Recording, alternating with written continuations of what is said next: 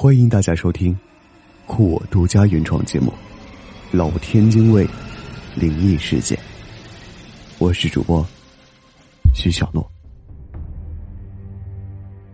爷爷生前多次跟我提到一件稀奇事：很多年前，天津铁匠铺的王拐子用一把杀过人的佩刀打出两把菜刀，那刀引过人血。有灵性。主人遇到血光之灾前，夜间会簌簌作响。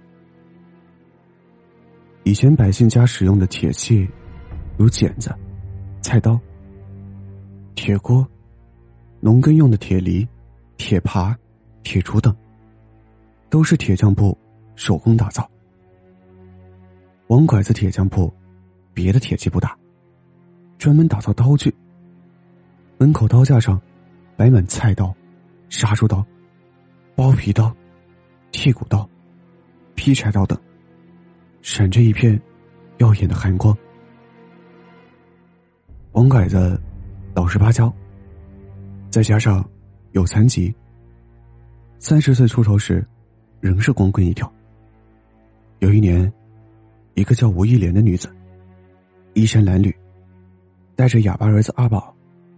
流浪乞讨到铁匠铺门前，王拐子心地善良，又怜香惜玉，给他买来饭吃。经人撮合，两人结为夫妻。阿宝长大后，和继父一道战炉打铁。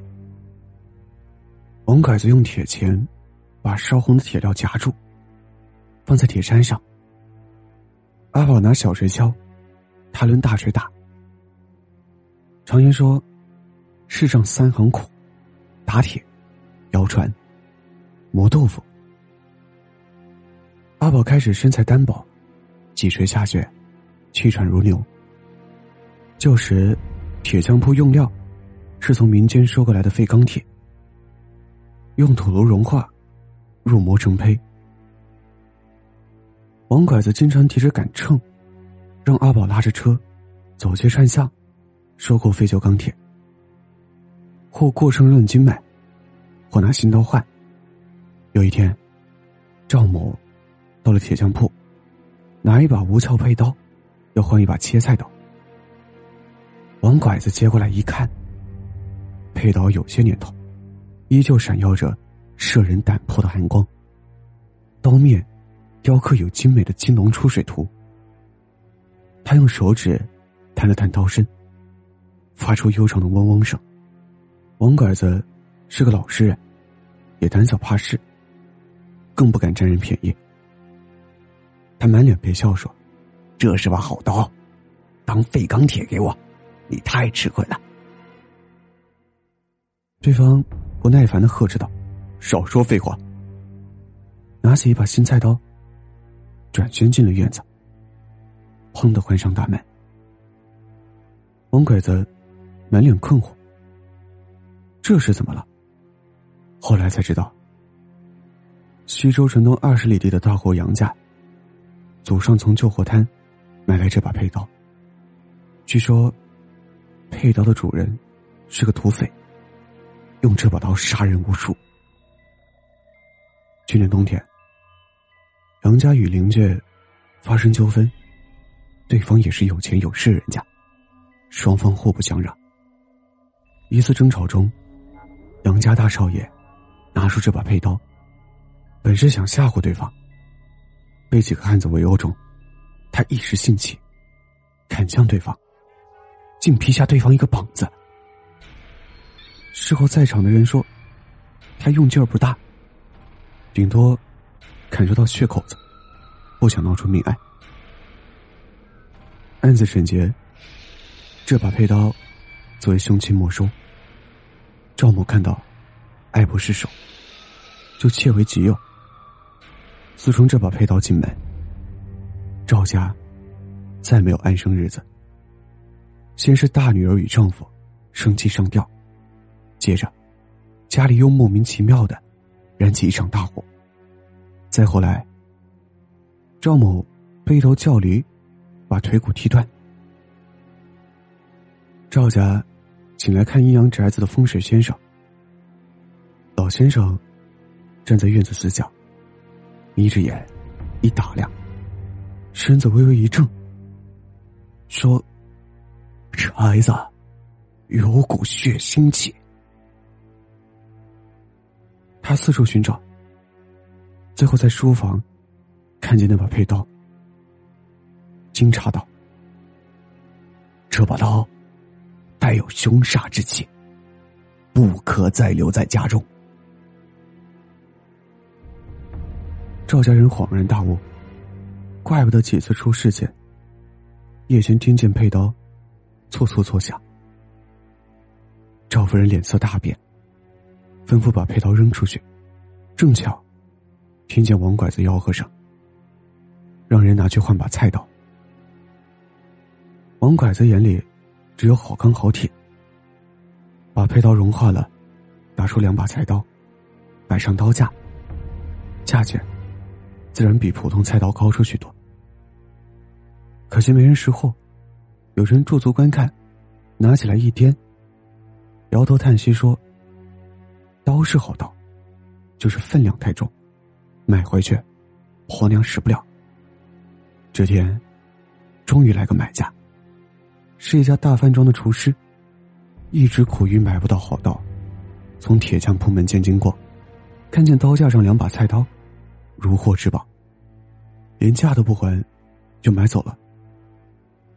不想几天前，厨师来退货，苦着脸说。这是切人肉的刀。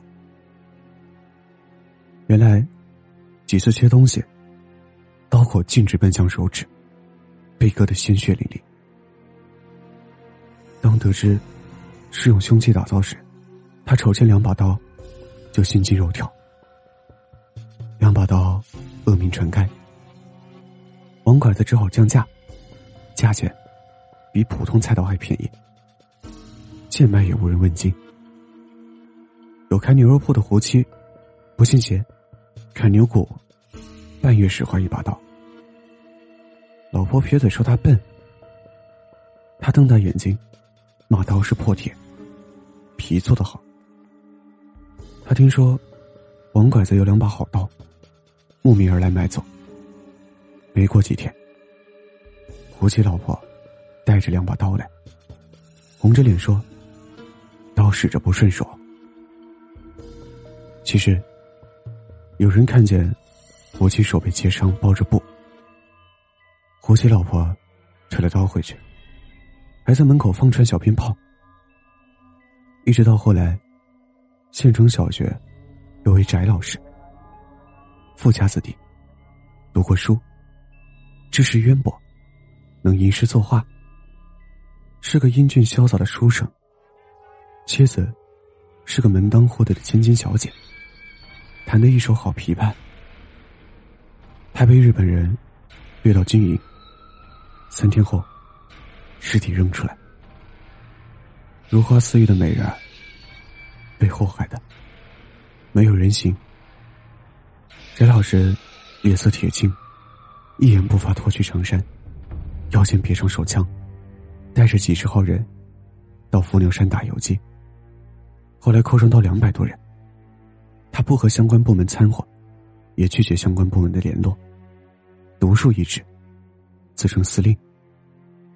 武汉会战爆发后，城里大批日军南调，兵力空虚，翟司令决定攻打西周城，守城鬼子有四百多人。他见兵力悬殊，招兵买马，一呼百应，连耍猴、算命、卖烧饼的也报名参加。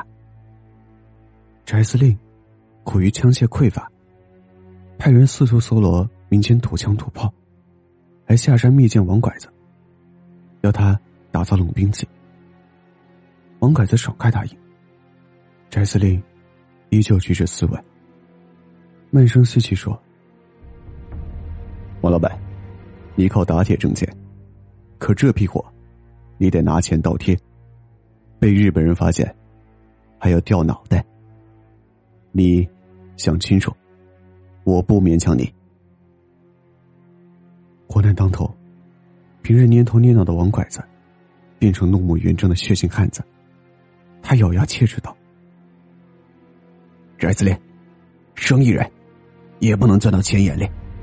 东洋人跨洋过海，欺负到咱家门口，别说出钱出力，我这一腔子血，也能豁出去了。”阿宝虽是聋哑人，但很聪明，看出翟司令的来意，他拍着胸脯，哇哇的比划着，意思是。他也要去杀鬼子。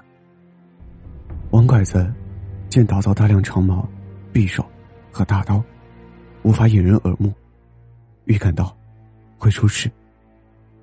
每天夜深人静，他让阿宝把打造好的兵器运到附近树林里藏匿。他还比划着叮嘱阿宝：“我要出事了，你领翟司令来取。”风声越来越紧，阿宝把两把菜刀放在床头。后来，坊间传说，王拐子被抓走前，夜间两把菜刀粗粗作响。可惜，阿宝听不见。这次攻城失败了，日本兵训练有素，武器精良，很快从慌乱中清醒过来。发现，是一群没有军事知识的乌合之众。急挺歪把子机枪，怒吼起来。手持大刀长矛的乡民，成片倒下。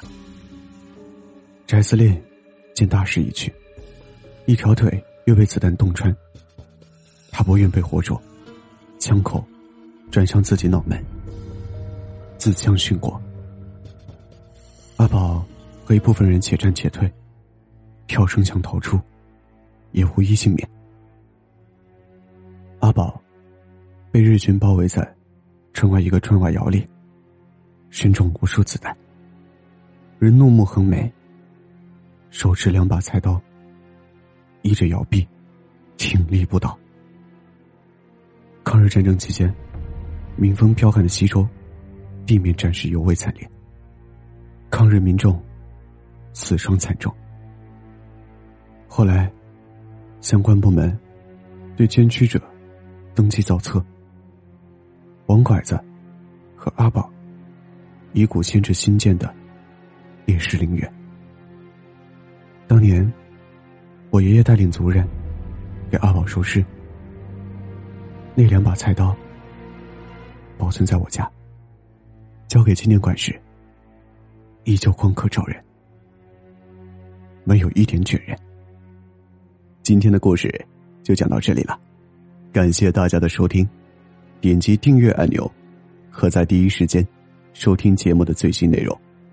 我是主播徐小诺，我们下期节目再见。